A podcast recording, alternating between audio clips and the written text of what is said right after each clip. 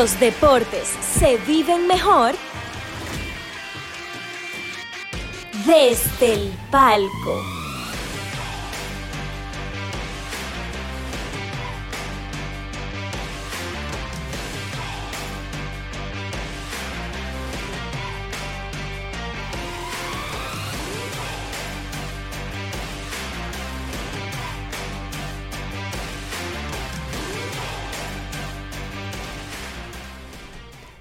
¿Qué tal mi gente? Bienvenidos a Desde el Palco, donde los deportes se viven mejor. Héctor Mancebo aquí quien les habla, junto a Gabriel Olivares y Víctor, Fe- y Víctor Pérez. Oh.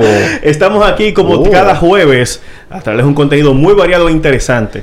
Esto es nuestra casa, Guerra Films TV. Recuerden suscribirse, darle like y compartir el contenido. Señor Pérez, ¿cómo está? No, yo ¿Todo estoy bien, pero parece que tú estás mejor porque tú te estabas hasta bailando la cancioncita del intro. Claro, pero que tú sabes que hay que ponerse en mood, hay que activarse. Gozo en mi alma. Eh, así no, así no, así no, no. pues estaba contento, estaba sí, contento. estaba contento. Y más, dime tú, ¿Eh? estamos Ta- ta- felices. ustedes están felices bien. todos. Y más el invitado de hoy.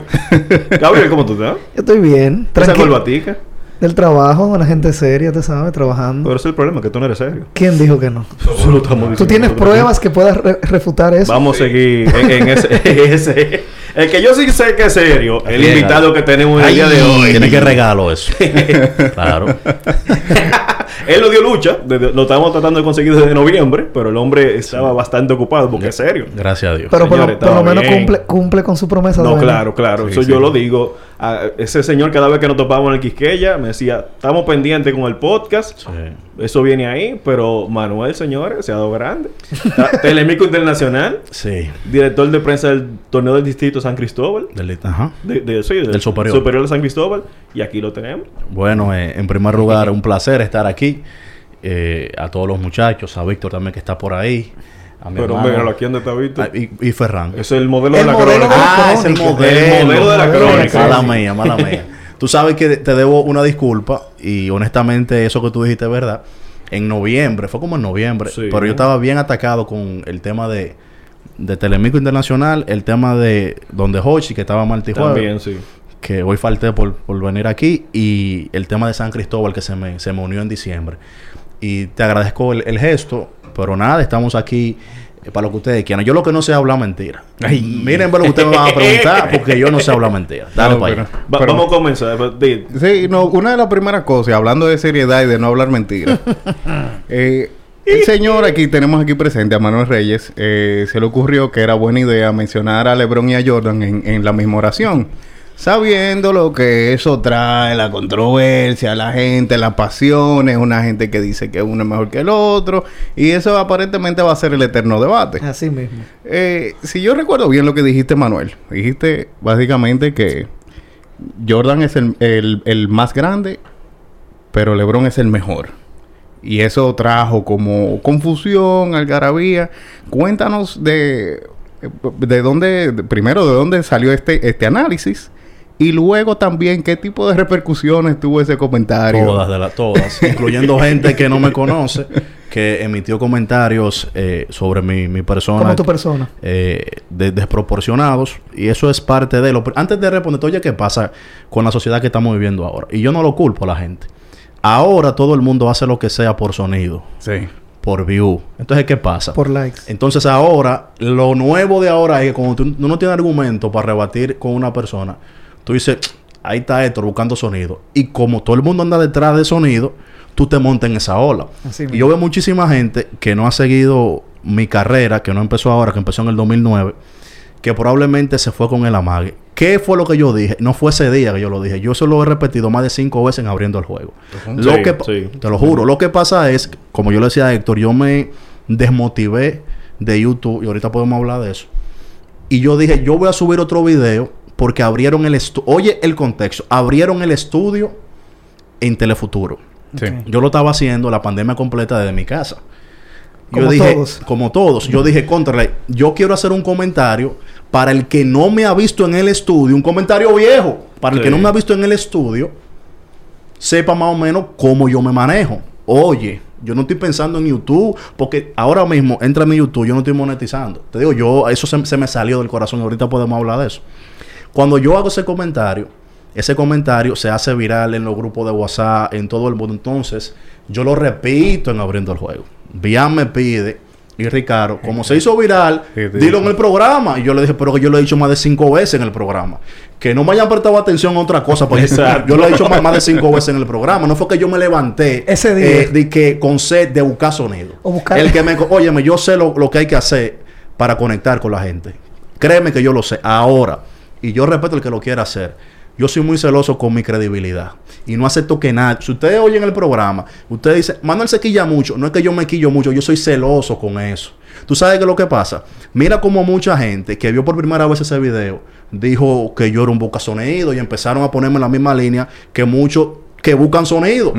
Pero te insultaron, te trataron de insultar. A mí no me importa que me insulten. Ah, a, a mí lo que no me gusta es que si tú no me conoces, no saques conclusiones sobre Ah, por lo menos juicio. Por lo menos pregunta. Vean que quién es este tipo, de dónde salió, cuánto tiempo tiene, cómo él se ha manejado. Y aquí hay una, hay un miedo de decir las cosas. Mira, y escúchame que me estoy extendiendo. El primer comentario que yo hice cuando entré abriendo el juego, en el 2016, yo dije, pero ven aquí, ¿por qué que a la gente le da miedo decir que Jordan no fue infalible? Desde ese día, el primero, el que hice, porque yo soy así, yo puedo estar con quien sea y yo digo lo que yo pienso. No es que yo me levanté y yo voy Ese a decir, día. no, no, no, no es que yo me levanté y yo te voy a decir que eso es refresco siendo agua. Cuando yo te digo que eso es agua, tú puedes estar seguro y tú lo puedes afirmar que yo me senté horas a dedicarle a ese tema. Porque yo me respeto como profesional. Que yo te lo diga rápido no quiere decir que ya yo no lo pensé ni lo comprobé. Que puedo estar equivocado Claro. pero yo no estoy improvisando. Y eso es bueno que la gente lo sepa porque la- mucha gente se equivoca con uno. Entonces, tú haces un programa al lado de un tipo como Ricardo, como Bian, que tienen cultura general, que es un tipo buenísimo en lo que hace, tú tienes que tener también. Claro. Porque si no, la mesa, si son tres patas, se va a ver así. Exacto, Y gracias a Dios, a caer. y gracias a Dios, yo creo que el programa no se ve así. Y parte de eso es porque yo no tengo que ver lo que diga Bian ni lo que diga Ricardo. Si estoy de acuerdo con ellos, estoy de acuerdo con ellos. Ahora, si no estoy de acuerdo, no estoy de acuerdo. Entonces, eso choca. A la gente choca eso. Y la gente Sí. te dice, no, que, eh, que tú eres muy rebelde. No es rebelde, fácil. Rebátame con argumentos. Yo he dicho en el aire cosas. Y después digo, óyeme, tú tienes razón. Me Tú convenciste la y a mí no se me va un pedazo. Ah, pero hay gente que tú le tumbas argumentos dentro del marco deportivo y lo que hacen es ofenderte. Y yo tengo una teoría con eso. Mm, cuenta. Es fácil. Dale, dale, es fácil. dale. Si- no, que bloqueo no. Yo, yo te digo a nivel de debate. De debate. Si tú tratas de ofenderme, tú no tienes razón. Y si me ofendiste, ya yo gané. Ya. Porque no alza la voz. Son los Exacto. argumentos. Entonces, para base. pero te tengan este sembramlo, es fácil para mí. La grandeza tiene que ver con cosas más allá del baloncesto en este caso. Por ejemplo, cuando tú piensas en, en Fórmula 1, Ajá. ¿quién para ti ha sido el, el- el- el más grande? No, mire, si tú supieras cuando tú estabas preguntando, yo estaba con qué conchole. Yo pensé en Ferrari de una vez. Cuando tú estabas mencionando Ferrari, la gran pensé en Ferrari. Michael Schumacher. Michael Eh, Schumacher. Ayrton Senna Ayrton- también. Ayrton Sí, Senna. También. Ayrton Por eso Senna. te pregunto, ¿y cuál es el mejor? Oh, es un bueno. deporte individual. Sí. ¿Cuál ha sido el mejor en la historia? Hamilton. Entonces, ¿por qué se entiende eso facilísimo? Te lo voy a poner otro ejemplo, más cómodo todavía. En el tenis, ¿quién ha sido el más grande? Eso es indiscutible. Federer. Federer. Eso es indiscutible. Ahora, si yo te digo a ti que Nadal fue mejor que Federer o Djokovic, ¿te lo puedo comprobar sí o no? Sí, señor. Pero no tienen esa grandeza. Entonces, ¿por qué tú entiendes eso perfectamente? Tú lo entiendes, Sí. ¿verdad? ¿Y por qué si yo te digo que Jordan ha sido el más grande? Por lo que representó, por lo mítico, porque que esa es otra. Esos retiros, que la apuesta, todo ese personaje Sí. mítico ayuda a ser leyenda. Aparte de que yo no tengo que decir lo que hizo Jordan en un tabloncillo. Porque se otra, yo no estoy subiendo a Jordan para bajar a LeBron, ni viceversa. Estamos hablando bajo el marco del hecho de que los dos son dos tipos de lo mejor que hemos visto. Eso- Sí. es, esa es la introducción de lo que vamos a decir. Ahora, entonces, LeBron quizás no ha tenido la grandeza, lo que significó, oye, lo que significó Jordan para la NBA. En ese 92, Juegos Olímpicos, hasta para una marca de tenis que volvió eso eh, una cultura. Eso te vuelve un personaje mítico y eso te hace impactar. Por eso yo digo que probablemente nadie sea más grande que él. Ahora, en una cancha de baloncesto, y eso yo, eso se lo puedo demostrar a cualquiera, a cualquiera. Nadie ha hecho lo que ha hecho LeBron. Y yo se lo puedo demostrar Claro, a los- los cualquiera. no A- mienten. ahora, yo digo eso. Entendieron lo de Fórmula 1, entendieron lo de tenis. Si yo, ah, pero espérate, otro ejemplo más chulo. ¿Cuál ha sido el mejor, el más grande en grandes ligas? Babe Ruth. Babe Ruth, sí. Sí. Williams, esos son los legendarios. el más grande, exacto. Grande. Ahora, el mejor pelotero para mí ha sido Barry Bonds. Barry Bonds. Pero no tiene esa grandeza. Ahí todo el mundo lo entiende. Ahí todo el mundo está bien. Ah, pero si yo digo que Jordan y LeBron, ese muchacho es un loco. Es un gallo loco. Es un gallo loco. Sí. Está buscando sonido. Es un Skid Bailey. Vaina que me encojona esa. Ay, Porque si tú no me conoces, tú no Dios puedes mío. utilizar esos términos. Porque Sí. yo me respeto. Ey, pero espérate. Claro. No, pero la gente Ese contrato que es le, que le usted le- encanta eso. No, una cosa es el contrato, No, pero yo No, es, que, es- es que no hay contrato. Es que ahorita, Sí, lo cuando pasen dices. 10 años o 15 años, yo no quiero que tú me recuerdes porque yo soy un gallo loco. No. Yo quiero que cuando tú hables de mí, y eso es lo que va a pasar, porque yo trabajando para eso, Por la tú hables, exacto, que yo tenga credibilidad, que el comunicador es lo único que tiene es credibilidad. Es que- la gente, la Ah, sí. gente se deja envolver mucho con eso, de que, que los views, claro, los views son importantes si tú le estás sacando provecho. Tú le estás sacando provecho a los views, dale para allá, pero todo, no hay nada tan bueno que no tenga nada malo. Si tú empuja, empuja ese vaso y empuja, empuja ese vaso, tú te, tú te estás entreteniendo, pero se te puede caer. Y probablemente se te pueda caer en el momento que más tú lo necesites. Cuando a mí me digan, por ejemplo, por ejemplo, un caso, porque uno habla, yo necesito eh, un tipo que hable de Fórmula 1. Y yo veo este, por ejemplo, y veo este podcast y veo que Víctor habla bien y veo cómo se maneja y chequeo su red y veo que un tipo decente, ¿en quién yo voy a pensar? Probablemente yo piense en él sin tú saberlo. Te lo digo porque me pasó a mí cuando entré al superior. Una persona que no sé si debo decir su nombre, pero que no es que trabajamos juntos, porque no vayan a pensar que me van a ricar. Una persona se dio cuenta hasta que yo llegaba una hora y media antes de los partidos. Y te lo juro por mi hija, eso que esto no es de que, de que mito, de que para que la gente crea que me estoy. No. Y ese muchacho, ese señor, Se te acercó. ese señor me dijo, mira, yo te quiero recomendar para tal, para tal lado, que ojalá sea de este año. Porque yo he visto como tú eres, tú llegas una hora y media, siempre llega presentado, nunca llega arrugado. Oye, hasta lo que la gente ve. Claro, eso es así. Sí. Así y yo le dije, ser. es verdad. Mira, gracias, pero ese, ese, esa es mi forma. Bueno, si tú quieres, tú lo puedes decir. Tú sabes que ahora yo te escribí que estaba aquí. Sí, yo soy así. sí, en abriendo el juego es fácil. Yo vivo en San Cristóbal y yo soy el primero que llego. A las, 10 a las 6.40 estoy yo ahí. Porque es mi forma. Así que yo soy. ¿Tú sabes Sí. quién es así que se puede mencionar que porque lo viví cuando trabajé un, un tiempo con ellos? El Nagüero. El Nagüero no es una las personas más puntuales y más respetuosas. tipos del viven en. Herrera. Yo en San Cristóbal. No, no, no, no, por- no digo por eso. No hable de eso. Es verdad que es verdad, es verdad que, que es puntual. Por eso vi- viven ahí mismo, mi hermano. Óyeme, yo tengo que coger. Tú tienes que agregarle a, a cualquier distancia mía 12 kilómetros. Tú tienes que agregarle. Sí me gustó. ¿Eh? Este hombre, de que tú No, no, no, no, no, no, no, pero diciendo de la, no, pero de la- verdad de la es- del- de la cultura y de la, de la forma de presentación. Claro, que son gente así, que tú, así. tú lo ves todos los días o tú lo veías todos los días que llegaban así. Estaban ahí el- como un guachimán. Ujú. Ay, ah, llega- ah, ok, vamos a entrar. y Bueno, a mira, trabajar. pero- para terminar de responderte, si tú me dices a mí, para hacer ese tema, que Jordan ha sido el mejor y el más grande, hermano, pues tú no me estás diciendo nada del otro mundo. Claro. Yo te lo compro. También si tú puede- me dices puede que es. Jabbar, pues yo te... Porque es que estamos hablando de leyendas. Ahora. ¿por qué molesta tanto que hayan personas? Y yo creo, y bueno, creo que uno ha ido derribando ese mito, de ese miedo que la gente tenía. Yo lo digo y lo sostengo. El mejor jugador que ha pasado por una cancha de baloncesto se llama LeBron James.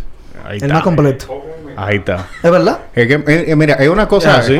No, pero es que también. No mienten, señor. Es un tema de una Pero cosa sí. también de- del, del basquetbol que tú creciste viendo. Eh, La, la gente que nació, o bueno, que en su tiempo de infancia o tiempo de adolescencia, adultez temprana, que Jordan estaba ahí, eh, esa gente va a decir, yo nunca he visto un jugador que Esa sea es más". otra. Eh, Tú- Todo el que todo nació depende. del 2000 para acá, no me puede decir a mí Que- que, que- ha visto uno mejor que LeBron. Eso es mentira. que ha visto. Claro. Que tú sepas que Jordan es el mejor, aunque tú. Ojo, porque aquí vamos, vamos a explicarlo de nuevo. Conocimiento. No es que porque yo no viví la era de Trujillo, yo no sepa que el tipo fue un dictador y lo malo, porque para eso están los libros, tú tienes que leer. Estamos de acuerdo. Ahora, a nivel de vista, no es verdad que del 2000 para acá, nadie que tenga 22 o 23 años ha visto un tipo mejor que LeBron. Sin embargo, tuve un muchachito en redes con 21 y 21 años. Eh, Jordan es el mejor. Usted lo vio, mi hermano, para estar diciendo eso. Es así. ¿Tú entiendes? Es Lo que quiero decir, usted no ha visto uno mejor que LeBron. Todavía No. con 19 temporadas. Ese tipo está promediando casi 30 puntos. 29.1 creo que Y está tú lo ves con tipos que cuando él llegó a la NBA, los Jockey, los Harden tenían 6, 7 años, mi hermano. Y está al mismo nivel, o sea, o jugando a Y a- están jugando, al sí, mismo nivel sí, que él. Entonces tú nivel. dices, este tipo es un extraterrestre. ¿Por qué hay que explicarlo tanto eso?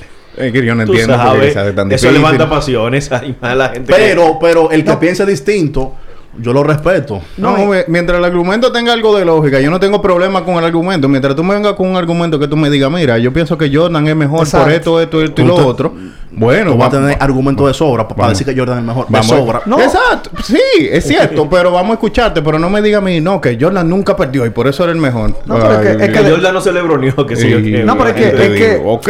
Y es que es como dice... Que Jordan tiene más campeonatos que LeBron. Y, Ah, y pues entonces, entonces y Russell. Russell. Bill y Russell el papá. Entonces ya tú papá. ¿Viste cómo se acaba la discusión? Eso es lo que digo yo de una vez con eso. eh, Y si yo te eh, digo eh, a ti algo, tú me lo crees. Y eso, ahí vamos. Yo digo ese dato, yo soy anti-Jordan. Si yo te digo a ti que Jordan, los equipos en los cuales estaba Michael Jordan, los Bulls de Chicago, ¿ustedes saben cuál era el récord antes de que llegara Scottie Pippen? ¿Alguien lo sabe aquí en postemporada? 1 y 9. Uno y Es nueve. que él no, él no le pasó a los, a los Pistons. No a- relajes, pues yo pensaba Sí, que sí. Ah, ¿lo gente- ves? sí. Entonces, cuando yo te digo eso, este tipo, no, es que yo estoy hablando con argumentos. Ustedes saben que en las seis finales, en, en el único total que Jordan superó a Pippen fue en puntos. ¿Ustedes sabían eso? Total, no El estoy diciendo de promedio, total. Puntos total, eh, pues, rebote total. ¿Ustedes, ustedes sabían eso? Eso no es culpa de Jordan. Jordan Sí. fue el mejor en esa serie. Pero estamos hablando que si yo te doy ese dato para que tú lo tengas ahí. Claro. Es para O sea, que tú te- lo tengas. no, Exacto. te estoy diciendo Ay, y hay, que nadie otra, y, gana hay, solo. y hay otra, y hay otra que le molesta mucho a la gente. ¿Cuántas veces los equipos de Jordan fueron favoritos en la final? Todas. Favorito Muchas. para ganar. La mayoría. Es Sí. más, dime cuándo no fueron favoritos. Dime cuándo. Solamente la primera. Cinco de las No, seis eso no es verdad. Eso no. no es verdad. En la Es que primera. fueron- que fueron favoritos. No, no, no. En la primera. Con, la- con los... Que fue con, contra los Lakers. Con los Lakers. Ya Maggi estaba prácticamente de salida. Sí, Yo te puedo comprar. Pero, pero el, el, el equipo era favorito todavía. Los Lakers eran favoritos por encima de Chicago. Yo, yo voy contigo ahí. Yo voy con Manuel. Para ahí. mí la del 93, que tenía el MVP de la liga, que era Charles Charles Barkley, Barkley. que Phoenix tenía un super equipazo, y probablemente la de Seattle. Pero, ah, ahí vamos.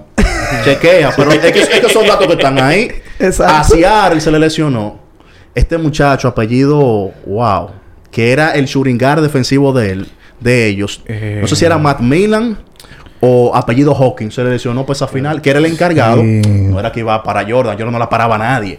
Pero le faltó esa pieza. Que Chicago no tiene culpa de eso. No. Pero le faltó. Exacto. Porque en el contexto tú tienes que mencionarlo. Pero la gente, cuando habla de Jordan, a mí lo que me molesta es que cree que Jordan fue infalible. Y son tan tontos, y escúchame que use esa palabra, que no saben que por los fallos que tuvo al principio, fue que se convirtió en el mejor, hermano. Claro. Oh, oh.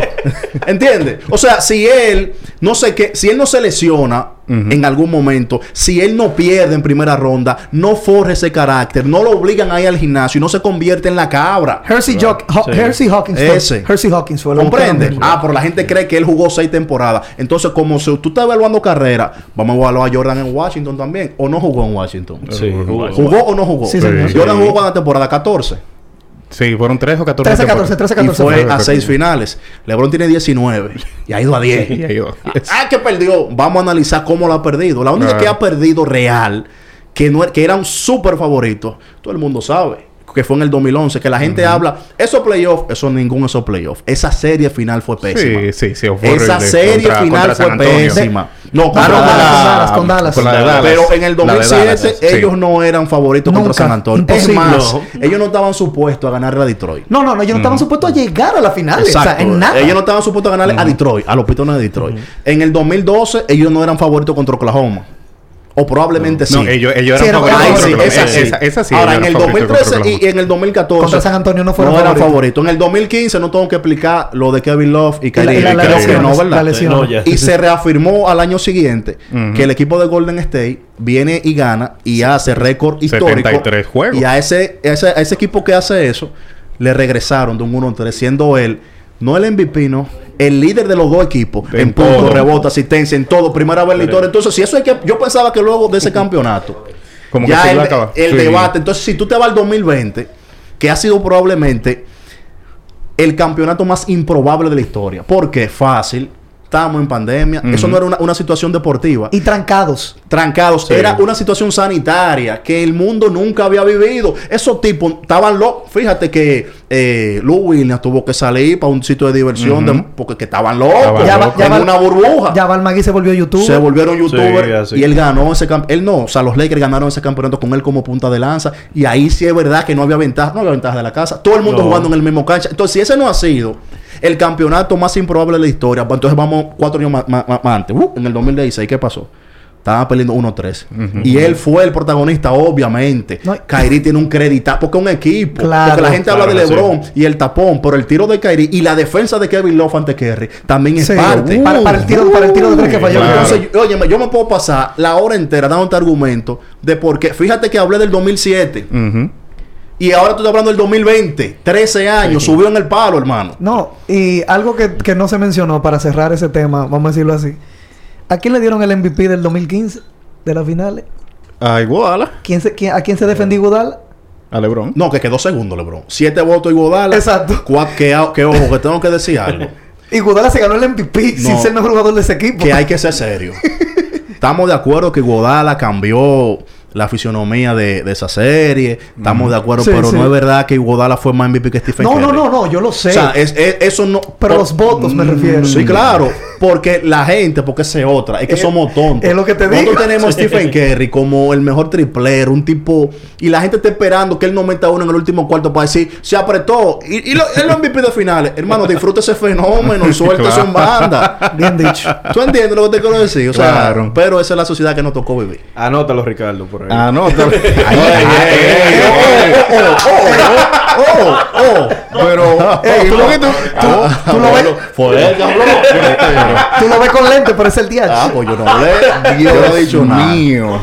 No, pero a, a defensa tuya, Manuel, yo, yo sé exactamente de dónde tú vienes y de dónde tú, eh, por qué tú defiendes tan, eh, tan fervientemente tu, tu credibilidad, porque al final del día tú eres profesional de, de la comunicación, tú eres periodista real y como tú decías, lo único que uno tiene en la profesión, En la vida para mí.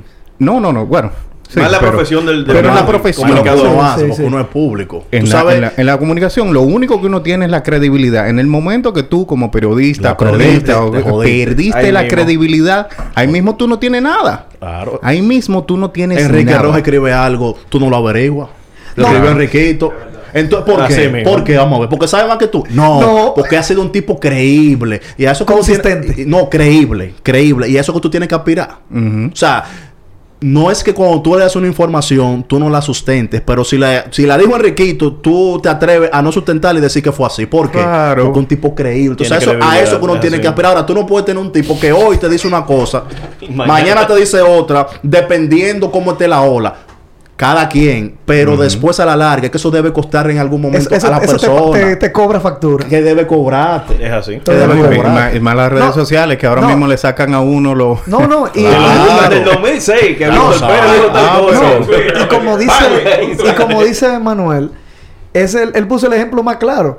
Sí, y buscaste a un dominicano también, gracias a Dios. Como dice, Enriquito pone algo, una información de Tú lo no que lo sea. Lo que- Publicó lo de Juan Soto recientemente. Nadie- Y salió no. Enriquito y Jeff Passan nada más que lo vieron. Pero lo que te dice- Tú lo viste y que ya, eso es. No, pero es que cuando hecho. yo vi páginas, o sea, de deportes internacionales que, que eh, latinas, que usaron la información de él ahí mismo, o sea, buscaron la- el capture del tweet, lo pusieron Sí, eh, sí, copiado sí, en la página, así.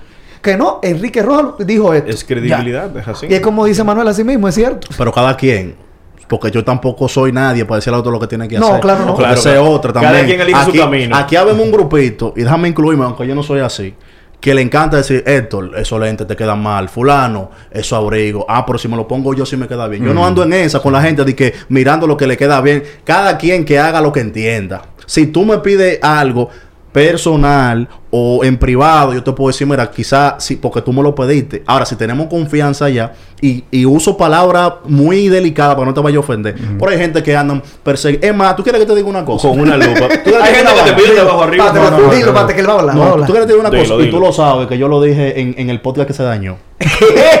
la clase de nosotros, de Tu nosotros. generación. No, no, la clase de cronista deportivo debe ser una de las clases más desunidas de toda la calle en República Wow. Dominicana. Y tú me vas a decir a mí de que claro, porque esa es la que tú estás. No, hermano, fíjate, tú pones un huevo en Twitter. Y lo primero que andan publicando esa vaina son los mismos cronistas. No todos. Es La verdad, a mí no Sí, me importa. así. Cuando tú saques este corte, muchos van a decir que la, la verdad lo que yo estoy diciendo. Si, uno, si nosotros fuéramos más unidos, más unidos, quizás tuviéramos más personas de calidad. Pero porque yo sé que hay muchos chamaquitos que se coartan de hacer cosas porque sabe que le van a atacar. Y aquí hay mucha gente que cierra puertas. Porque no todo el mundo Es está preparado para que le hagan sombra. Eso delimita que tú eres inseguro de tu talento. Si yo soy duro, yo quiero rodearme de gente dura. Para que todo el mundo, porque todo el mundo sea duro y para que un proyecto salga duro. Duro. Pero hay gente que no es así. Hay gente que le gusta nada más brillar a él. Entonces hay gente que son peores, que le gustan brillar a ellos, entonces te apagan la luz tuya, entonces ahí estamos jodidos. Y lamentablemente eh, eso pasa. Pero fíjate, a ese ejercicio, a ese ejercicio, cualquiera pone un huevo. Te voy a poner un ejemplo.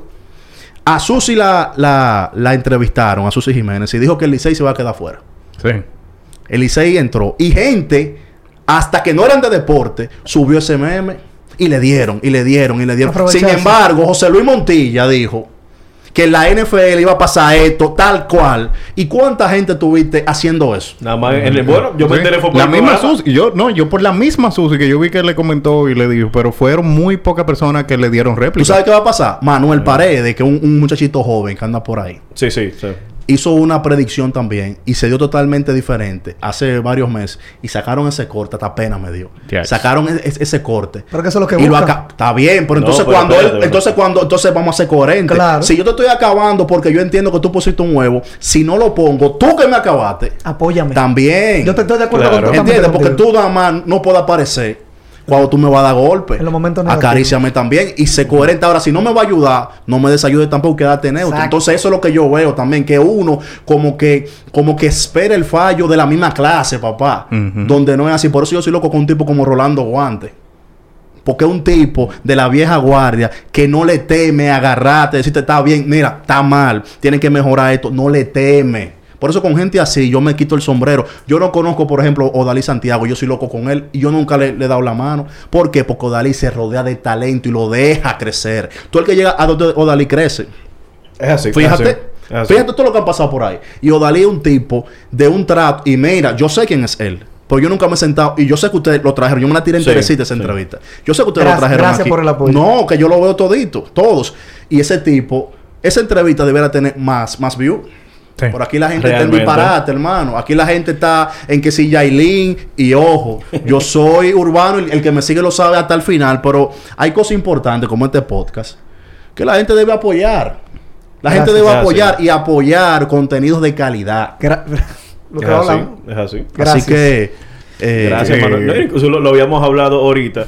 Y eso mismo, que la sociedad, hoy en día, tú tienes que hacer algo controversial para tú poder. Pues no caigan en eso. No, aquí tú, no tienes somos que así. tú haces algo de, de calidad y la gente no te sigue. esa ese, e- ese podcast que nosotros hicimos con Odaliz es una joya. Claro, Nosotros nos faltó tiempo. Ve a ver cuántos Uy, views chacho. tiene. Ve a ver Eso cu- fue. ve a ver cuánto, cuántos views tiene. Mira, mira, menos de mira. 150. Entonces tú Tú, me vas a decir a mí que si tú ahora. vamos, o sea, ok, tiene 150 views. Oye esa vaina.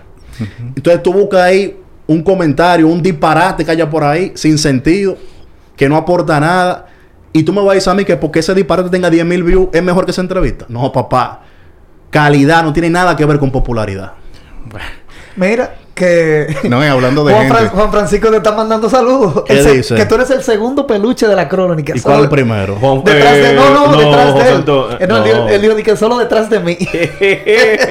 Sí, así. Es duro, eh, Juan Fran, es duro. es Gracias a todos los que nos están viendo Juan y Fran, eh, comentando. era, tú sabes que Manuel estaba de- debatiendo un tema, estaba expresándose, no podíamos interrumpirlo. Los comentarios vienen mucho, ahí. No, no, para no, nada. no, no, no, No, porque que- mira, se está quejando. No, ¿A qué hora van a leer los comentarios? los comentarios. Yo no veo de aquí, no, léanlo. de hecho, a, la- a todas las personas que nos están viendo ahí en, en, en, en vivo por YouTube, los estamos viendo. Un abrazo a todos también, a todos los que nos siguen, a Fernando Ruiz, a Ferran que está en la casa, a Egmari, a Juan Fran, a Jenny, todos muchísimas Manuel gracias. puede ser de todo menos hablador. Exactamente.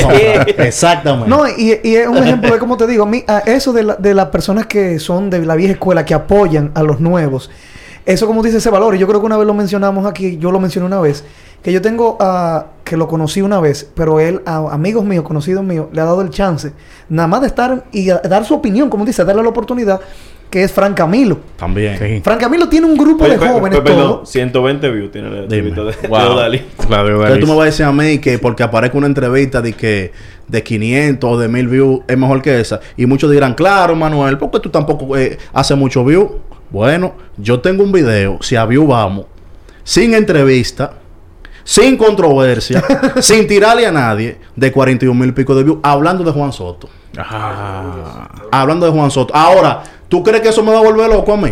No, No, porque yo tengo nada. video mejor que ese, que no llega ni siquiera a 200 views. Ya. Yo hice un video, mira, que ha sido para mí, para mí, de los mejores tres que yo he hecho. Que yo me senté y yo no sé de dónde me salió eso. Haciendo una diferencia de los tipos de líderes que hay en la NBA. Oye, esa vaina de que líder asociativo, líder eh, por calidad, enfocado en Kevin Durant. Y para mí ese es uno de los mejores videos. Mira, tú, tú eres tus jugadores. No, pero y no tiene no. más views que el de, que, el- que el de Juan Soto. Espérate, que estoy completa y absolutamente interesado. Háblame un poquito de ese video. espérate, de, Bueno. de, de- O sea, de- de la los- analogía. De la analogía de los diferentes líderes. Oye, ¿qué pasa? Cuando Kevin Durant va a jugar el último partido contra... No, me parece que era el quinto. No sé si era estaba empate la serie. Era contra Milwaukee. Sí. Yo decía que todo el mundo estaba enfocado. Que Durant tiene que matar. No, no es matar. Es que Durant tiene que convertirse en un líder asociativo. Oye, ¿qué es lo que pasa? Que mucha gente habla, fulano no es líder. Hermano, mire, hay unos líderes que son de calidad. Por ejemplo, hay tipos como LeBron, hay tipos como Kobe Bryant, hay tipos como Michael Jordan, que su liderazgo, hablaran o no, estaban ahí. ¿Por qué? Porque eran los mejores. Ahora, hay tipos que son asociativos. Draymond Green es un líder asociativo. ¿Tú sabes por qué? Porque cuando Draymond Green está en la cancha, está atento a todo, mi hermano. Aunque el líder de calidad en ese equipo, ¿quién es? Stephen Curry. ¿Ven la diferencia? Por ejemplo, el mismo caso de Jokic. Jokic tiene la dualidad de ser el líder de calidad de Denver y el, líder asociativo. Tú nunca habías escuchado esos términos en, en- en- en- a- a- analizando aquí. Realmente eh, no, no había visto gente hablando de ¿Entendiste? esos temas, Entonces, claro. LeBron James es un líder asociativo y de calidad. Porque lo tiene. las dos los- porque cumple las dos facetas. Entonces, a veces uno dice, fulano llegó hasta el equipo, no es líder. Pero ¿en qué que tú te basas para decir que no es líder? ¿En qué? en Me mis gusta- gustos personales. Me gusta como tú lo lo que dices. ¿En qué Sí. tú te ¿En basas? qué tú te basas para decir que no es líder? No, que fulano no es líder. ¿Por qué no es líder? Pero ¿por qué? A mucha Ah, gente dice Kevin Durant no es líder. Que no. o sea, donde, do- donde llega Kevin Durant se separan las aguas. Ahí mismo que Kevin Durant hoy es el mejor jugador de la NBA. Sí, señor. ¿O hay duda de eso? No. El mejor, hoy, Yo, hoy el yo- mejor. yo tengo a Durán, a Jokic eh, y a Antetokounmpo. Para mí esos son los top 3. ¿Y cómo yo te digo que no? No, yo, bueno, yo tengo a LeBron de primero. Yo siempre voy a tener hasta que LeBron se retire. yo lo LeBron tengo de dos, yo- porque yo- ya él, él ha bajado mucho su tema defensivo. Eh, eh, sí, el tema defensivo está porque Le- LeBron es una extensión del coach en la cancha. De hecho, LeBron Sí. es el coach en la cancha. No, la historia, Y- la historia de LeBron de, de, de, de saberse la jugada de los Y- otros y- equipos. Y LeBron, y LeBron Eso es absolutamente increíble. manipula el Y juego. eso dijo un jugador. Y Manchón, Sí. por fue que No, pero eso. espérate, y lo han dicho más. Hay, hay un video de, de, de Mar de Rosan cuando estaba en Toronto, que estaban en un medio tiempo, en un tiempo pedido, vamos a decirlo así, Sí. que había un jugador de Toronto que no se sabía la jugada, que se lo Ah, estaban que estaba- diciendo. LeBron se pegó, le dijo. Era Patrick Patterson que estaba perdido. él y él le dijo, dije, mira, tú vas ahí. eh, tú y vas después ahí. vas un corte, una cosa, tú, te toca ahí. Entonces La tú me vas a decir... la jugada Entonces, pa- para concluir, en ese video yo decía que para ese partido Durán no tenía que conformarse con ser solamente un líder de calidad. Tenía que involucrar a sus compañeros, por lo menos por ese partido, porque tenía debilidad en el roster y debía convertirse también en un líder asociativo. Para mí, ese análisis que yo hice, esa conclusión Yo ha sido a- de la- as- para mí ha sido de las mejores. ¿Sigue en tu Sin YouTube? embargo, sí, está ahí. A Sin embargo, si me llevo de, de los views, no rodó. ¿entendientes? Sí. Ah, pero sí rodó el, que, yo- el, de, el de Jordan y LeBron. Yo le hice una, una entrevista que hablé con ustedes sobre eso. Al primer dominicano en trabajar como fotógrafo oficial en la NFL. ¿A cuántos colegas tuviste replicando eso? De hecho, yo no sé. No. Yo- ¿Tú sabes quién yo vi? Enriquito Rojas. Enrique Rojas. Sin embargo, eso fue un logro, no mío. Eso para mí fue un logro de la misma crónica. Porque yo tuve la dicha, porque fue por suerte, por Rafael Faneite, que me dijo, ¿tú lo conoces a él? No, Faneite, de desprendido, me lo presentó. Y me dijo, mira, el programa mío es de, es de cancha entera, que es baloncesto. Como tú hablas de todo, hazle una entrevista. Y yo cuadré con ese muchacho. Y para mí ha sido lo mejor que yo he hecho este año, en el 2022 empezando. Sin embargo, eso rodó menos que lo de Jordan y LeBron, que no son dominicanos ninguno de los dos. Entonces, ¿de qué tú me estás hablando? Ujú. Sí, Inclu- entiendo, in- entiendo. in- incluyendo Entiendo parte de mi mismo, digamos, de mi misma clase, que probablemente, míralo ahí, este hombre si habla de Lebron, ok, te estoy hablando de una cosa diferente, compártelo, y y dónde para está? eso, no, eso no, ¿tú sabes por qué? Porque eso no tiene morbo. ¿Entendiste? Es Entonces, por eso es que yo le exhorto a ustedes. Yo no soy nadie para dar consejos, pero le- una sugerencia, hagan lo que le dé su gana, lo que le- sienta su corazón, lo que usted entienda que está bien, porque al final yo lo voy a criticar como quiera, entonces yo te voy a criticar, entonces hazlo como tú quieras. Porque está, eh, oh, brother, es que es, que es, verdad. no, que, que vivimos lleno de gente que critica el que bebe romo hasta que ellos están bebiendo. Así Coño, es. Héctor sí bebe romo. Héctor sí bebe romo. Pero si tú estás bebiendo, no, es que es diferente, que hoy es jueves. Es diferente porque te lo estás bebiendo tú. No, pero eso, eso a mí me critican Ay, porque a mí me gusta la cerveza, no los chicos, sino personas. Dice di que, ¿por qué tú bebes cerveza? Y yo, porque me gusta Porque la te cerveza. gusta. Miren, miren, muchachos, vamos a hacer un pequeño break ahora, que viene un cortecito Break. comercial y regresamos en unos minutos. Luego de la publicidad.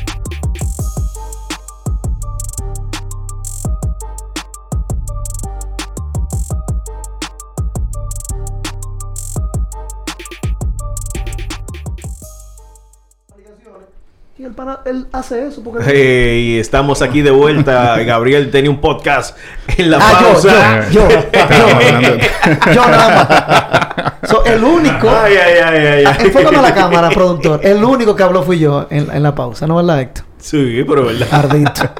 Tú estabas ahí hablando. No, pero contándole una La anécdota. participación de Gabriel la tenemos grabada por ahí. Sí. Vamos a Esa, esa va a salir. especial. Esa va a salir. No, pero hablando, hablando de baloncesto, aunque estábamos hablando de Fórmula 1 en la pausa, señores, y eso es una cosita, le vamos a dar un preview. Viene alguito por ahí. Muy Vamos, bueno. vamos a ir hablando un poquito de Fórmula 1, vamos a ir dándole calor a ese deporte que sabemos que es Eso muy, viene por ahí muy, ya. Muy apasionante, muy duro, muy popular y vamos a estar hablando de eso pronto. Mientras tanto, tenemos a Manuel aquí con nosotros y vamos a seguir hablando de, de baloncesto y de Mira, todo eso. Yo creo que Ma- Manuel nos cuente su historia porque Manuel mencionó que comenzó en el 2009. Diantre, Habla sí. de, de- de tus inicios. Yo empecé en el 2009 en San Cristóbal. Eh, para el que no lo sepa, yo soy de San Cristóbal. Yo, Y vives allá, dijiste. Sí, vivo allá, duermo allá, todo. Yo hago, o sea, mi, mi vida laboral y me junto mucho con los muchachos aquí en, en la capital, pero vivo allá. Claro. Con familia. Entonces, ¿qué pasa? Yo empecé en el 2009 en un programa que se llamaba Tiempo de Todos, allá en Sur FM, de Nelson Guillén, que en un momento fue alcalde allá, pero no, no con el alcalde yo tenía relación, sino con la persona. Ese señor y, y mi papá son hermanos y yo lo quería muchísimo. Mi papá le dijo, mira, yo tengo un, eh, un hijo que tiene esa inquietud. Él me conocía y me dio el chance. En el 2010, 12 de abril del 2010, nunca se me olvida, sale un programa en Teleradio América. Se llamaba en ese momento Propuesta Matinal. Y Nelson Guillén era parte eh, como de ese programa. No que salía en cámara, sino por detrás. Duró como un mes nada más. Me llevó, era a las 7 de la mañana en Teleradio América.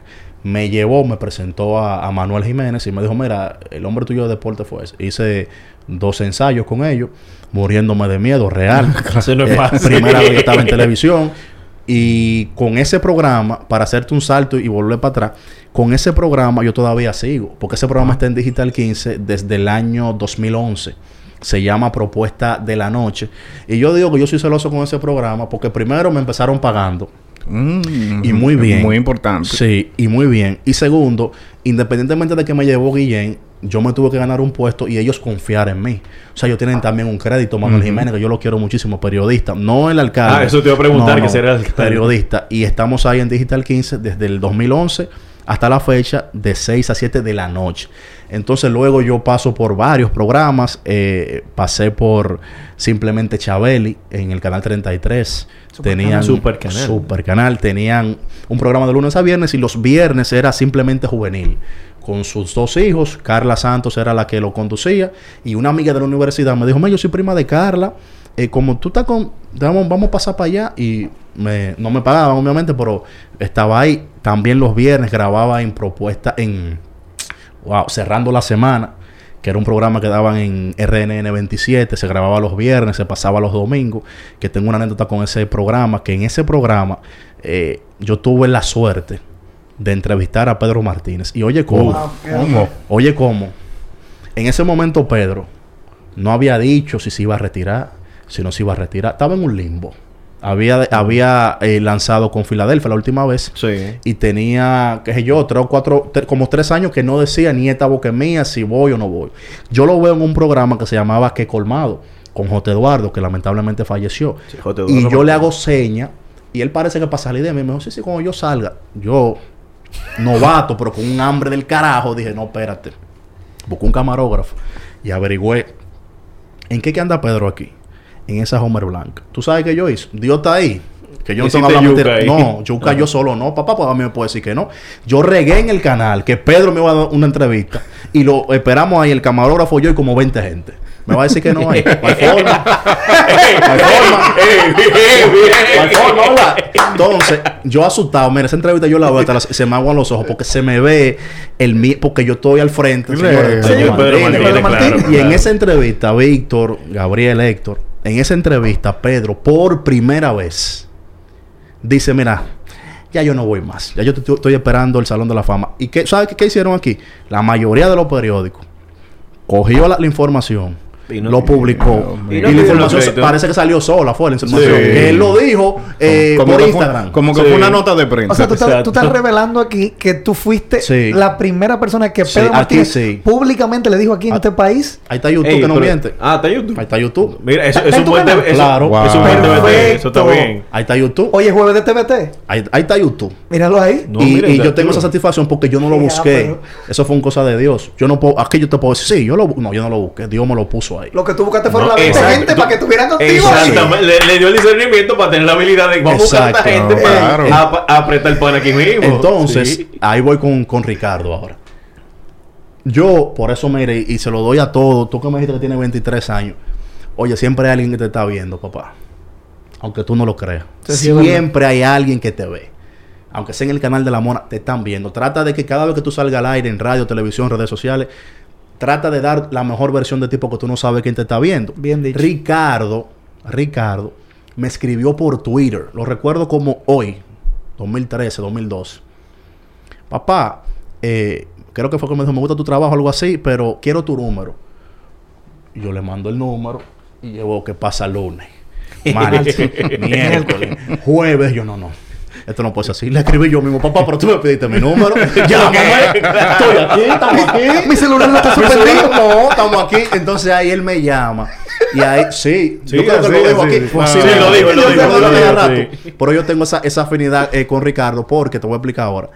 Cuando entonces yo llego a un proyecto grande de verdad a nivel deportivo, se llamaba, espérate, ti- no, no abriendo el juego, Ah, no. no. Tiempo de juego. Oye, ¿quiénes estaban ahí? Cuando yo entré por la puerta, oye, Julián Suárez estaba en un lado. Sí, Julián. Eh, Ricardo estaba en otro. Jonathan Abreu, no sé si lo conocen, a. Jonathan estaba en otro. Manuel Castillo, quien hoy es scout de Tampa Bay Rays, es hijo de Adelaida Hernández, Sí. hijo de Bonnie Castillo. Yo dije, pero a veces iba Dionisio y Armando se acababa de ir para Estados Unidos. Yo fui a, a ocupar el lugar de Armando. ¿Sabes? Lo la primera impresión que me dio a mí, yo dije, Cada que yo miraba así, yo digo, papá, aquí yo no puedo poner un huevo.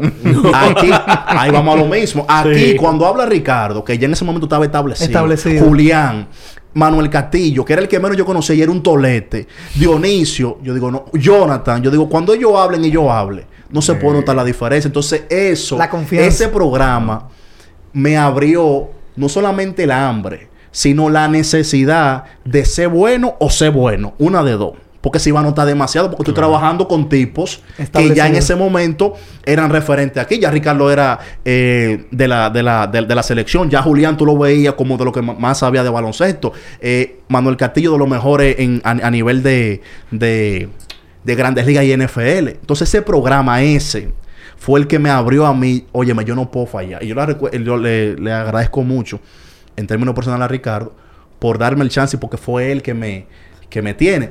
Yo en, es- en ese programa, yo hablaba con Ricardo sobre abriendo el juego, pero yo no podía porque yo estudiaba, esa es otra. Yo me gradué en el 2013. Entonces yo dividía mi tiempo- social, ¿eh? No, mercadeo. Mercadeo. Yo me gradué en el 2013 en Intel y yo no tenía tiempo, loco, de verdad. Y con No, Inte- es que era y- y con Intec, Inte- ya. Yo no Era tenía Intec. tiempo. Por eso yo no iba a nada, loco. Yo estaba como... Entonces, cuando yo me salgo, me gradúo, empiezo a abrir el abanico. Entonces, ¿qué pasa?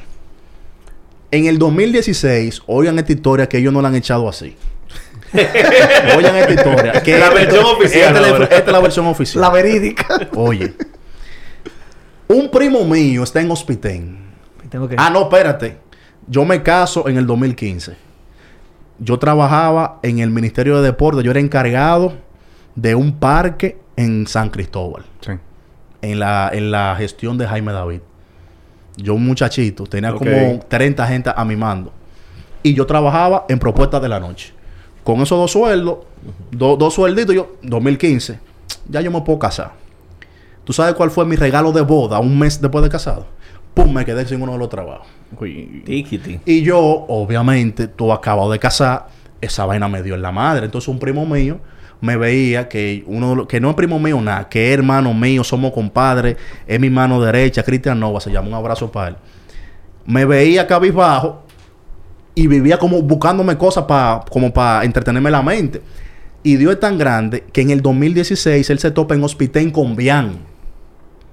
Y él le dice, Bian, Bian, si está viendo esta entrevista, sabe que fue así. El primo mío le dice, Bian, yo te he visto en telenoticias. Ah, sí, yo qué. Yo tengo un primo que está sin trabajo y él es bueno. Y cuando le mencionan mi nombre, ya Bian por Twitter me había escrito en varias ocasiones, ay, sigue así, tú eres porque ya Bian era figura encabada. Sí. Sí, y ya sí. habían en el play, cuando no, no veía, me decía, ay, mi hermano, que para, e- que para uno, cuando está iniciando, a que lo conozcas, que una persona que tú entiendas que está por encima de ti, te dé por, por el hombro, es una vaina que no tiene precio. Eso significa, No, señores. eso significa, Eso el significa mundo, todo. El Eso mundo. es así. Entonces, Eso dice, pero, mira, yo, lo he tam- dicho, yo, yo también grifo.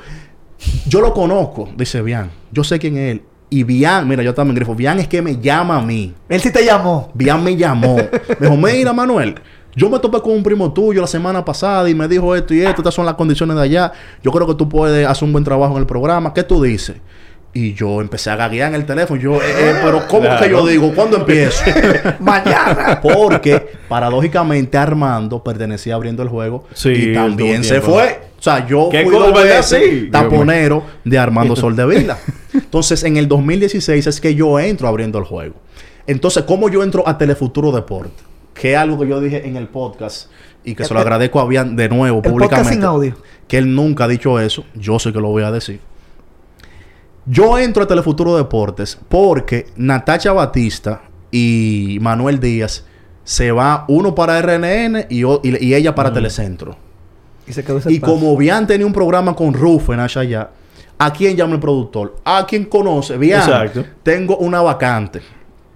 Y Bian dice, ah, yo te tengo un muchacho aquí que te puede hacer un buen trabajo.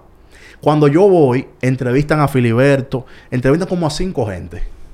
Como a cinco gente. Pero te estoy diciendo que el que me recomendó fue. Aragón. pero en- eh, ent- entrevistan a cinco gente. Entre eso estaba Filiberto, me parece que estaba Adip Paniagua. Y ellos querían obligatoriamente que fueran dos. Y pasa el tiempo, estamos negociando el precio. Yo le digo, no, no es eso, yo te lo hago por esto. Y en una, no sé si fue una frescura mía, pero Dios sabe que fue así. Yo me senté con ellos, con Eugene Ricardo y con Pachi Mota. Yo le dije que, diablo, ¿lo, lo puedo decir? Dale, Sí. dale, yo le dije que yo te voy a hacer mejor trabajo que eso, que, que ellos dos juntos. Oh. Confía en mí. te Porque, empoderaste. porque, porque ellos estaban incrédulos porque se le fue Natacha Batista y se le fue Manuel Díaz. Sí, que ya- ya tú no lo puedes hacer solo. Tú no, tú no lo puedes hacer solo. Yo, mi hermano, confía en mí. Yo le voy a hacer el mismo trabajo mejor que ellos dos juntos. Confía en mí. Y el primer programa bajó todo el mundo al estudio para ver cómo yo lo iba a hacer. Los dos productores. Se sentía como una tensión del carajo ahí. Todo el mundo Y viendo. ahí. rompiste. Exacto. Y tengo ahí seis años. Y tengo que... seis años ahí, normal. Y, y de, con ese programa es que yo alimenté mi canal de YouTube. Pero te digo, o sea, una cosa llevó a la otra. Yo entré abriendo el juego. Ya me recomienda para Telefuturo. Y ahí estamos. Y sigo en propuesta. Para, para que tú veas que todo es importante. O sea, cada paso es importante. No es que un programa te catapulta y otro no. Porque mira, ahora, yo nunca en mi vida pensé estar con Hochi. Así es. Eso nunca me pasó Santos. por la cabeza a mí. ¿Y tú sabes cómo fue? Ellos me invitaron en la pandemia. Y no le di por dónde era. ¿No te gustó? No, yo. Porque era por Zoom. No salió bien. O sea, pasé como uno más. Y yo me quedé con esa vaina. Porque yo soy muy orgulloso con la competición. Yo me quedé con eso. Y yo, Dios mío, que me vuelvan a invitar. Y Dios fue tan grande. Que un amigo de mi papá. Mi papá le dice... Pero yo creo que Manuel puede hacer un buen trabajo ahí. Le dije, "Pff, pero Jochi y yo somos panas. Entonces yo le dije a él, no, no. Si me invitan, déjame eso a mí. Y Jochi me invita a través de Johnny Castillo. Tiquiti. Un abrazo para él. Y me dice, ven el martes de nuevo. Me vuelve a invitar. Y me dice, ven el martes de nuevo. Y ve y me dice, me jala aparte. Oye, eso fue uno de los días. Y me, yo nunca lo he dicho. De Los días más felices de Yo tu lo vida. tengo una foto con Hochi. Yo soy un tipo muy respetuoso porque tú el que va y se tira foto con él. O sea, ¿por qué yo Sí. tengo que ir a tirarme foto con él? O sea, yo no sé, yo soy muy con eso, como muy reservado. Y él me dijo, mira, tú vas hasta aquí, estas estas son las condiciones, así, así, así. Y eso ha sido también un antes y un después para mí, porque primero es una plataforma muy grande. Enorme. Segundo, yo estoy al lado de una institución. Así y es. tercero, yo he aprendido mucho de él, sin él decirme nada. Porque ahí vamos. No es lo que tú digas. Es lo que tú hagas, que tú papá. hagas. El mejor ejemplo se hace. ¿Tú sabes cómo es? Es haciendo. Resolviendo. Así mismo, ¿eh? Y yo veo cosas ahí y he tenido una buena relación con Yosel, con Albert. A Albert, para que tú veas porque uno tiene que ir en la vida dando pasos buenos sin dañar a nadie. A Albert lo veía yo en un programa que tenían en Supra en el 2013. Nosotros salíamos de tiempo de juego y salía Albert, Juan Carlos Pichardo y Eduardo Santos, los tres. Juan Carlos cuando era gordo. Yo, En- yo, yo estaba en... Yo tenía un tú segmento estás en- con en- en- era el Supra que está ahí en la Luis, Luis F. Tomén. Sí. En Núñez con Luis F. Tomén. Y hoy yo En te puedo torre. decir, yo soy pana de Ricardo Santos, que es el hijo de, de Hochi, que me conoció por el programa. Cuando Rica- te digo pana, que ya hemos salido de que al comedy, vaina. Eduardo Santos y yo, que no- nos conocemos desde ahí, ya tenemos un mejor vínculo. Pero no porque ellos son hijos de Hochi, sino porque ellos han visto que durante todo el tiempo yo nunca utilicé eso de que, mira, ay papá, dile, dile a tu papá que me lleve. Yo no soy No. así, papá. A mí me gusta que me llamen. ¿Tú sabes por qué? Porque cuando eres tú que llamas, la gente suele faltarte respeto. No te ve como que tú estás joseando ni que tú quieres echar para adelante. Te dice, fuiste tú que me llamaste. Y gracias a Dios, cuando me toque llamar, yo voy a llamar. Pero gracias a Dios, en todo lo que yo he estado, en todo, han sido que me han llamado. Te llaman o te dan la oportunidad y tú rompes. Me dan el chance. Yo entré al superior. Diablo, yo no sé si decirlo esto. No, pero Dale, usted, dale, usted dale. dijo, usted dijo que usted es sincero. diga. Pero, pero mira, Usted no ¿y qué es lo que pasa? Yo no sé si decirlo. No, Es, yo... que, es que si el bebé se va a poner más sincero. Pero que lo dejo ya. Oye, ¿qué porque, pasa? un lunes. Sí, porque vamos a hablar claro, eso no Sí. es nada. Bian y Ricardo son, son mis hermanos, por encima de todo, por encima de todo. Son de la Por- casa No, ellos. no, es que son de la casa, es que tú tienes que en la vida ser agradecido. papá. Así es. Así mismo, ¿eh? Yo puedo tener diferencias contigo hasta personales, pero nunca ingrato. Eso es lo peor que puede tener una persona. Usted tiene que saber quién le dio la mano. Usted no se puede creer que por más que usted esté arriba, ¿quién te dio De la acuerdo, mano? de acuerdo. Respete esos es. dos. Aunque, aunque, si tú no estás de acuerdo con, con lo que tú digas, yo no estoy de acuerdo con lo que tú digas, yo te lo voy a hacer saber. Pero yo le agradezco en el alma a ellos dos, porque ese programa me ha abierto cosas y me conoce gente del, de- del deporte como tal. A mí me conocían los políticos porque yo estaba en un programa político. Ahora, cuando yo entré ahí ya, la popularidad me... Claro, despe- pero Claro, es una sí. realidad. Despegué por la oportunidad, Exacto. por la confianza. Contra y despegué también porque yo le puse. Porque tú puedes... Está bien, yo te puedo poner ahí. Despega solo entonces. Tú. O sea, no sé o sea, Claro, claro, La confianza. Brega. La oportunidad. y tal nivel de ellos dos. Exacto. Sí. Porque O no son sí. dos cachú, Bian y Ricardo son dos toletas en todo el sentido de la palabra. En todo, en todo. No, y que- Y son dos tipos que son negociantes. Y de Bian yo, yo he aprendido eso. No, y es que- Bian te ve solente ahí. y te arma una vaina con esos lentes para que tú te busques cuarto, va- dale por aquí. Y eso, y Ricardo también es así. Eso de, de- una, una vez Ricardo me dijo a mí, papá, tú no te puedes beber, tú no, tú, no- tú- tú no te puedes ver igual el que te está consumiendo en televisión. Y esa vaina es verdad. Es así. Porque aquí Sí. se tiene un mito que el cronista tiene que ser gordo, que tiene que ser calvo, que tiene que andar con un saco feo. No, mi hermano. ¿Por qué siempre hay que estar con un saco y una camisa? Eso yo- eso yo nunca lo Un entendí. formalismo. Eso ¿Tú yo no entiendes? entiendo. Tú, yo No, entiendo yo, que... yo estoy aquí por- porque es mi ropa de No, trabajo. no, no, tranquilo, porque eso es otra cosa. la imagen es importante. Y yo, o sea, yo, lo que te quiero decir con esto es que yo trato de sacarle lo mejor a cada persona que yo tengo al lado. Pues yo no soy ningún pendejo tampoco, no. Yo me puedo quillar contigo, pues yo sé que hay cosas buenas tuyas que me pueden ayudar. Entonces yo cojo esa cosa buena, papá. Claro, para yo claro, crecer claro. y que tú estabas primero que yo. Algo bueno estás haciendo tú. Que estás en ese lugar por tanto tiempo. Entonces, en vez de yo criticar y llenarme de odio y envidia, yo te pregunto, ven acá, ¿cómo tú hiciste tal cosa? Está duro eso. ¿Y esa corbata? Está duro, ¿dónde tú la compraste? En vez de, de yo venir, mira esa corbata, ¿qué es lo que se cree? este? Yo mejor voy y te pregunto y es más fácil. Claro. Pero mi- mira, mira como tú dijiste ahorita, que tú le sacas a cada quien lo mejor. Tú ahorita le sacaste a Víctor lo mejor en, en, en MLB de Show y le ganaste. Ah, Lo maté. Dame decirlo. Dame echarte el cuento, Dame echarte el payaso, cuento. payaso. Oye, esta Tenía que vaina. sacarlo, te gustó. Oye, lo voy a decir. Lo voy a decir. Dilo, dilo, dilo. Dale. Dale, dale, lo voy a decir. Dilo. Da tu, da tu trago. No, no hay que beber trago. Ah. Oye, nosotros tuvimos una, una discusión, bien Ricardo y yo, por algo. Eso sí no es por algo, un lunes. Pero en el programa, ¿no? No, no, no. Ve, Triway por, por conferencia. Ah, ok, ok. Por algo. Una discusión fuerte. Fuerte los tres. Por algo. No, no, eso no tienes que decirlo, no te preocupes. Una bien, vaina que yo entendía, entonces yo, yo, yo me incomodé con los dos, ellos se incomodaron conmigo. Y fue una, una, una discusión un lunes, lo recuerdo como hoy. Si me escucha mucho digo por qué fue, pero está bien. No, no, no, no, no, no, no, no, La vaina fue- Si tú lo quieres decir, tú La lo vaina fue que yo me sentí mal, por lo, por lo que, porque yo entendía como que habían cosas como que, eh, como que habían cosas que estaban por encima de otras cosas. Sí. Ok. La vaina fue que yo venía de un proceso de COVID. A mí me dio en la madre COVID.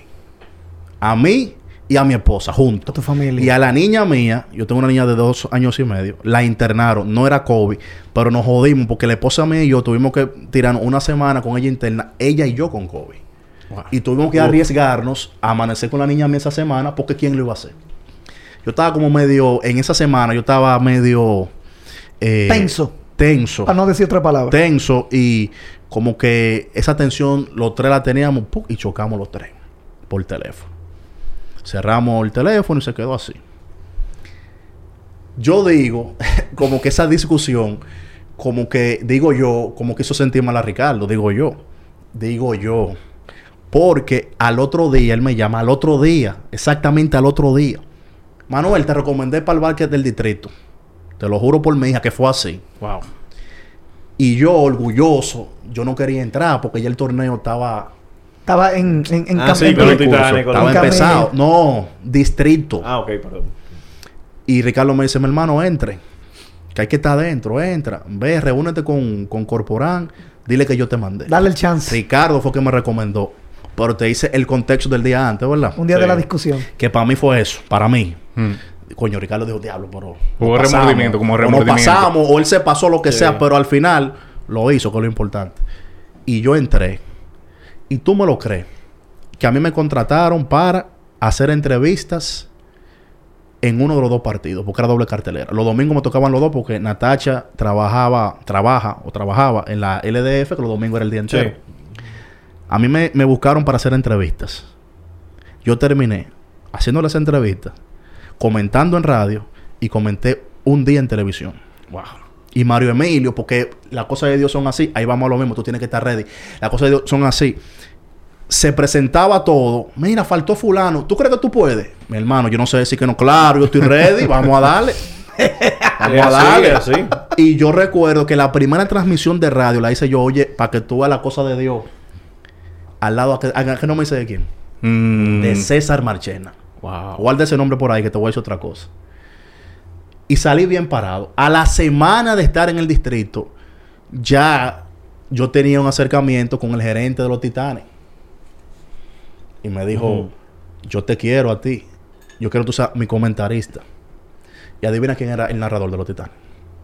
César Marchena. Ve que Dios no hace disparate, que todas las cosas que pa y mira, yo te voy a decir una cosa, Van de mano. con la con la con la LNB no es por nada, pero a mí me fue bien. Óyeme, los comentarios que yo recibí de gente que yo ni sabía que se iba a atrever a escribirme aunque sea por WhatsApp fue una cosa increíble. Increíble, increíble. Ahora, yo me preparé para eso. Porque yo soy un tipo que me cojo la vaina personal por... a- a- a- Personal. Sí, yo digo, bueno, esto es un reto. Esto yo no puedo quedar mal. Yo tengo que ser mejor en esto. Porque a veces la gente le preguntan, ¿tú eres el mejor? Tú no lo vas a decir. Sí. Pero tú en, en tu cabeza, para tú hacer un trabajo, yo entiendo. Tú tienes que decirte, papá, tú eres el mejor, tira para adelante. Tiene que Eso creer. que y que tú tiene trabajas de creértelo, por sí solo. que Si tú no te lo crees, ¿cómo yo hago que tú me lo creas? Exacto. No, es que- Aquí todo el mundo dice que no. Yo se lo dejo a los fanáticos. El- Sí, déjaselo a los fanáticos. pero en tu cabeza, cuando tú vas a hacer algo, tú tienes que decir, Peñazo lo dice. Claro. Tú tienes que creerte en tu cabeza, mire, eh, yo soy el mejor, me va a ir bien, tú te preparas y tiras para adelante. Claro. Luego llega lo de lo de San Cristóbal. Yo su- tuve un, un acercamiento con la Liga Nacional de Desarrollo, eh, con el conjunto de los constituyentes. El gerente me, me dijo, mira, yo creo que tú seas... Y yo me quedé callado, es un tipo discreto. No dije nada, loco. Hasta que... Ah, bueno, con los titanes fue así. Dos meses antes yo lo sabía.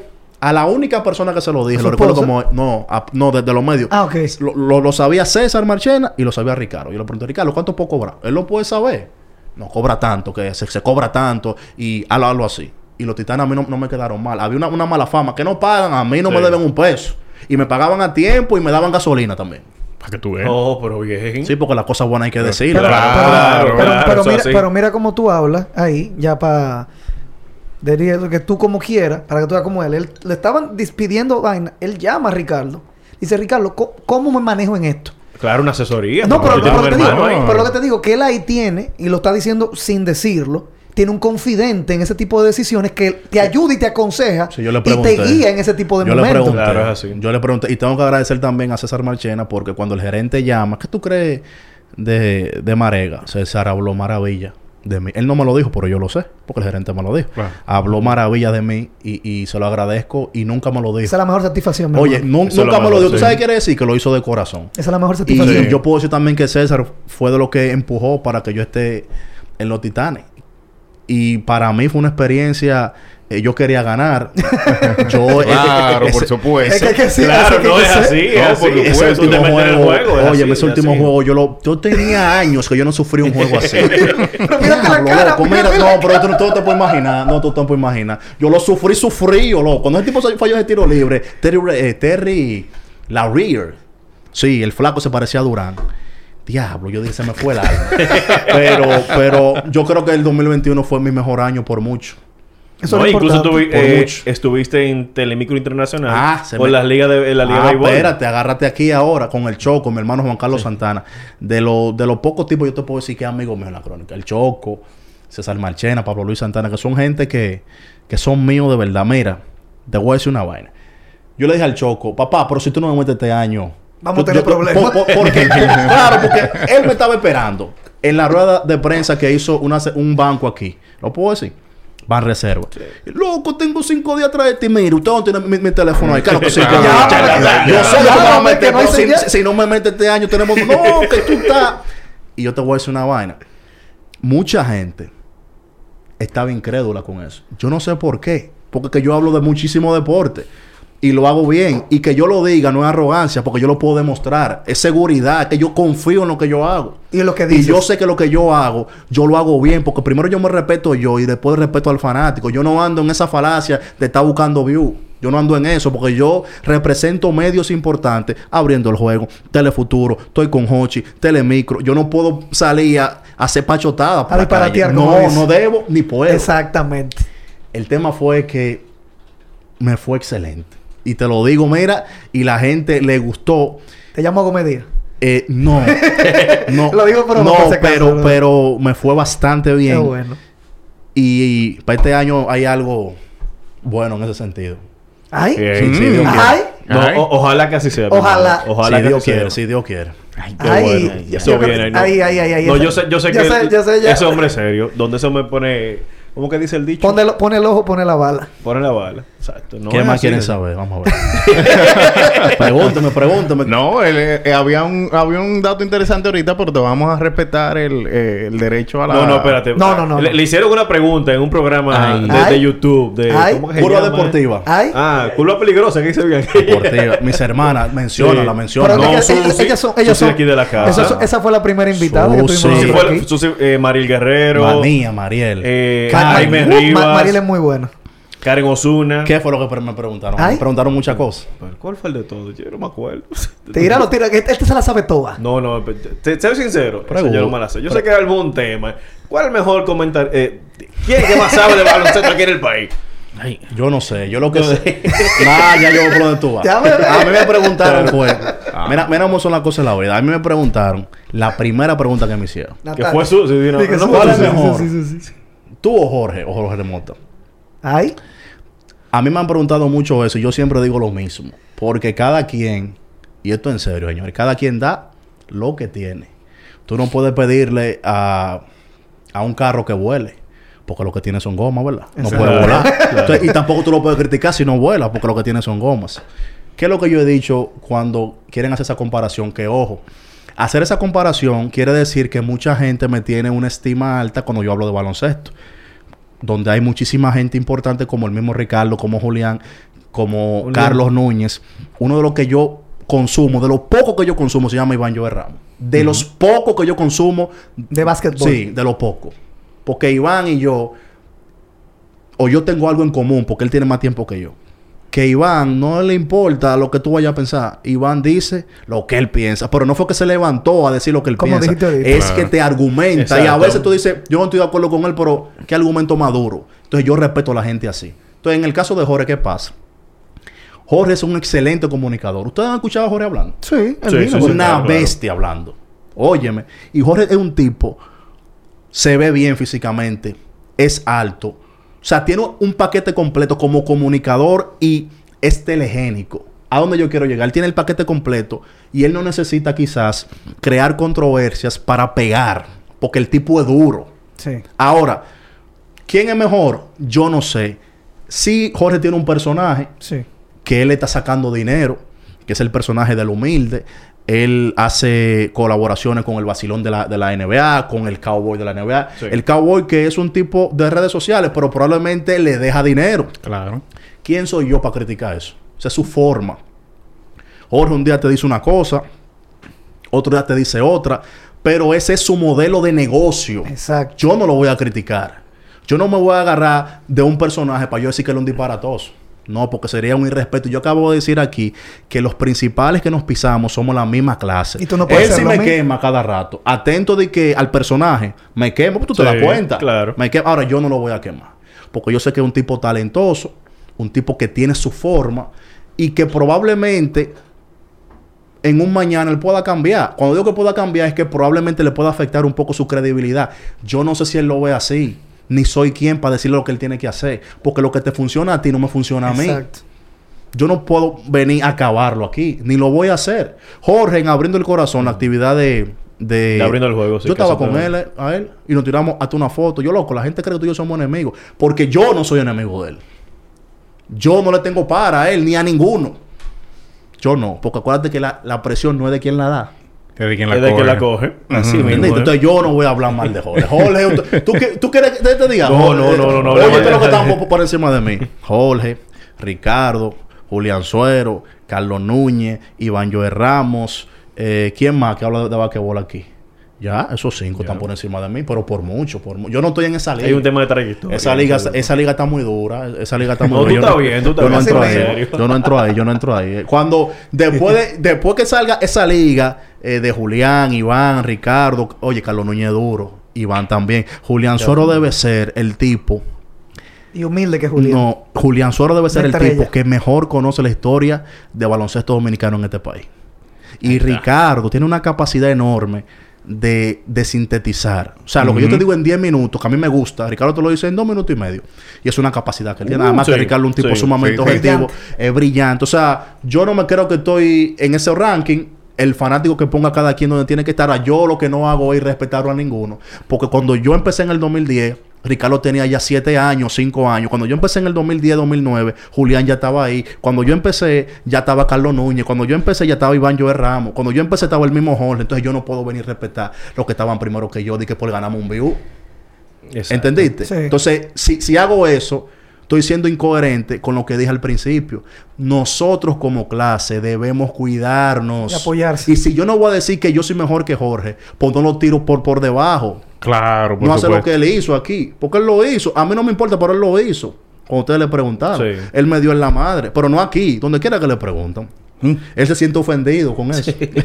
Cuando le preguntan Sí, eso. le siente ofendido. Ay, ay, mire, ay, y se ay, nos fue volando el tiempo. Y ya se señores. fue, Sí, se No, fue. no, no, ya Es que aquí- aquí, esta es la cámara del tiempo. ¿Tú Sí. te acuerdas en Dragon Ball? La cámara del tiempo. que Aquí el tiempo se fue volando, así que Manuel, muchísimas gracias A por, ustedes. por aceptar la invitación. Mira, tremendo. Mira, mira cómo se No, fue no faltó tiempo, señor. Nos faltó No, tiempo para seguir Nos hablando. faltó el no, tiempo, esto así fue- que. Y lo están Fue sacando. No, yo- no, yo ah, mismo- pero él dice que ustedes pueden seguir. Pero- es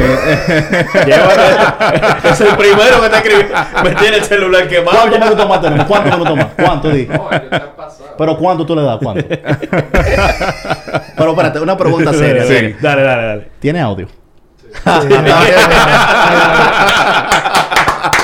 Muchísimas gracias, Manuel. Así abrazo, muchísimas abrazo. gracias. Nos vemos. Yo me imagino que te vamos a invitar pronto para seguir hablando de eso. La Tenemos- segunda hablamos de, de- de, de NBA. No, no, hablamos de NBA. casi no hablo- hablamos, no hablamos de NBA. así Pero que me ese sentí tema- bien. Y no tema- le bajen. ¿Eh? No le bajen. No que, le vamos a bajar, mi No le bajen. Que mucha gente ve este podcast. Ya bien te lo dijo. Que ellos se inspiraron en ustedes para el podcast que tiene él y Ricardo. Que es abriendo el podcast. Así que Sí. No le bajen. haciendo- No le bajen, mi hermano. Que esto es un contenido de calidad. Quizá no te va a dar los views que tú quieres. Quizá no te va a dar los views que tú entiendes que se merece Pero sí lo necesario. pero te va a dar lo views necesario porque esto es cuestión, esto es cuestión de calidad, no de cantidad. Que tú dentro de cinco años Tú vas a puedas enseñarle a tu hijo o a tu nieto, a quien sea.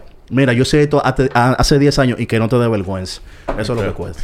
Wow. La calidad se impone. Claro, papá. Señores, y con eso despedimos. Muchísimas gracias. Así que todo el mundo, Manuel, nuevamente, muchísimas gracias. Muchísimas gracias a los muchachos aquí.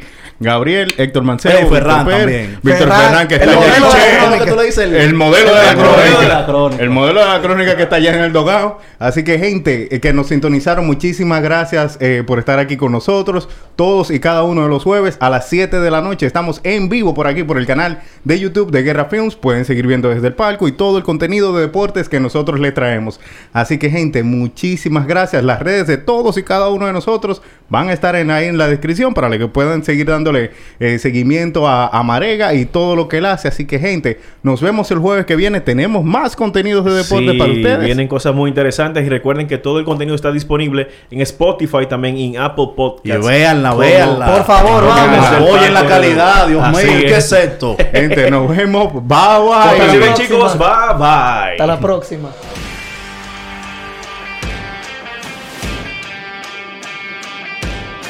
Los deportes se viven mejor